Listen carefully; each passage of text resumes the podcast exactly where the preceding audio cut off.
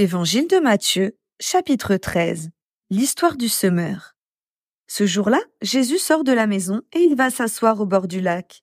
Des foules nombreuses se rassemblent autour de lui. C'est pourquoi il monte dans une barque et il s'assoit. Toute la foule reste au bord de l'eau. Jésus enseigne beaucoup de choses aux gens en utilisant des comparaisons. Il leur dit Le semeur va au champ pour semer. Pendant qu'il sème, une partie des graines tombe au bord du chemin. Les oiseaux viennent et ils mangent tout.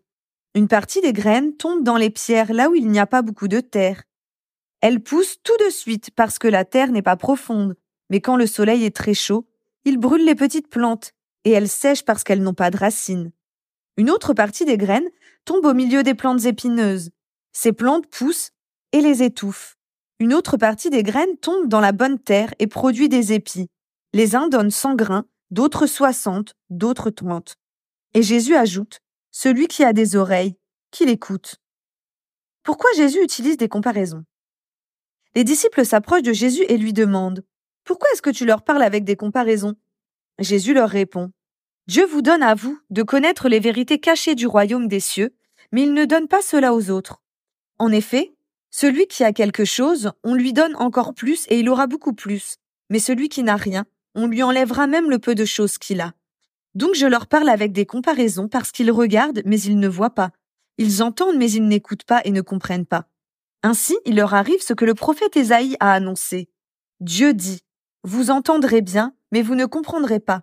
Vous regarderez bien, mais vous ne verrez pas. Oui, la tête de ce peuple est devenue dure. Ils ont bouché leurs oreilles, ils ont fermé leurs yeux.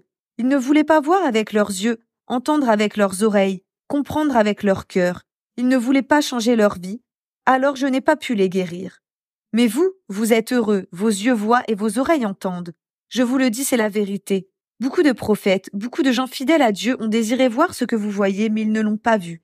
Ils ont désiré entendre ce que vous entendez, mais ils ne l'ont pas entendu. L'histoire de la parole. Écoutez donc ce que l'histoire du semeur veut dire.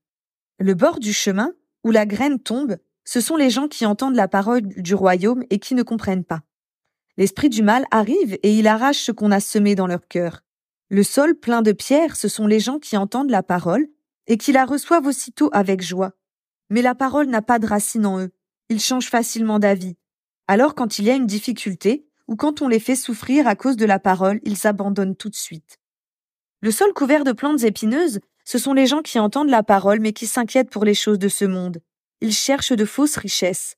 À cause de cela, la parole est étouffée et elle ne produit rien. La bonne terre, ce sont les gens qui entendent la parole et qui comprennent. Ils donnent des fruits. Les uns cent, d'autres soixante, d'autres trente. La mauvaise herbe.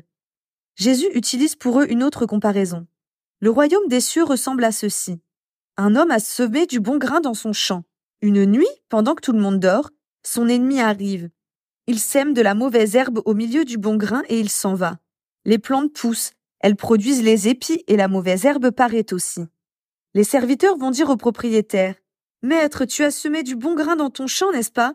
D'où vient donc cette mauvaise herbe? Il leur répond C'est un ennemi qui a fait cela.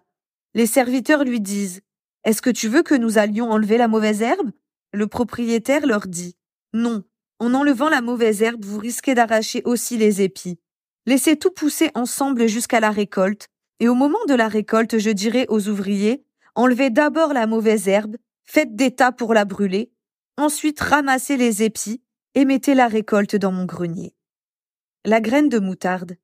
Jésus utilise pour eux une autre comparaison. Le royaume des cieux ressemble à ceci. Un homme a pris une graine de moutarde pour la semer dans son champ. C'est la plus petite de toutes les graines, mais quand elle a poussé, c'est la plus grande des plantes. Elle devient un arbre et les oiseaux viennent faire leur nid dans ses branches. La levure comparaison. Le royaume des cieux ressemble à ceci. Une femme prend de la levure et la mélange à 25 kilos de farine. Et toute la pâte lève.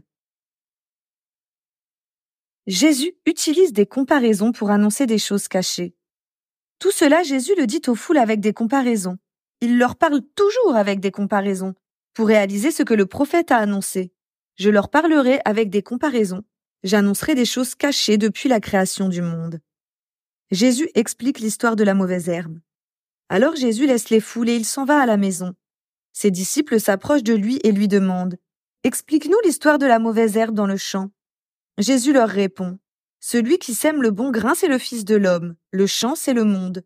Le bon grain, ce sont les gens qui appartiennent au royaume. La mauvaise herbe, ce sont les gens qui appartiennent à l'esprit du mal. L'ennemi a semé la mauvaise herbe, c'est l'esprit du mal. La récolte, c'est la fin du monde, et les ouvriers, ce sont les anges. On a ramassé la mauvaise herbe pour la brûler dans le feu.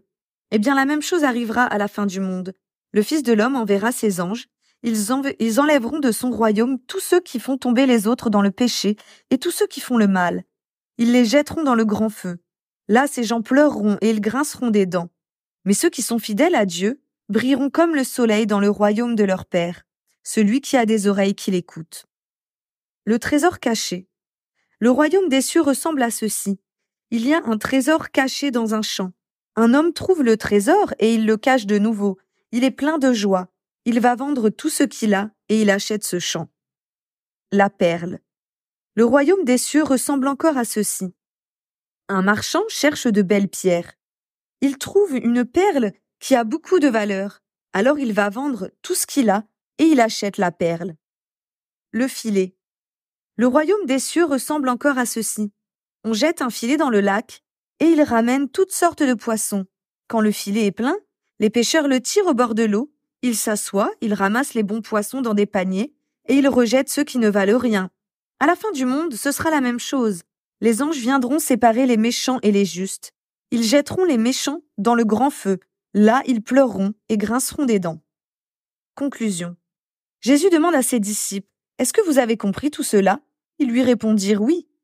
Jésus leur dit, Un maître de la loi qui devient disciple du royaume des cieux, voilà à qui il ressemble. Il est comme un maître de maison qui tire de son trésor des choses nouvelles et des choses anciennes.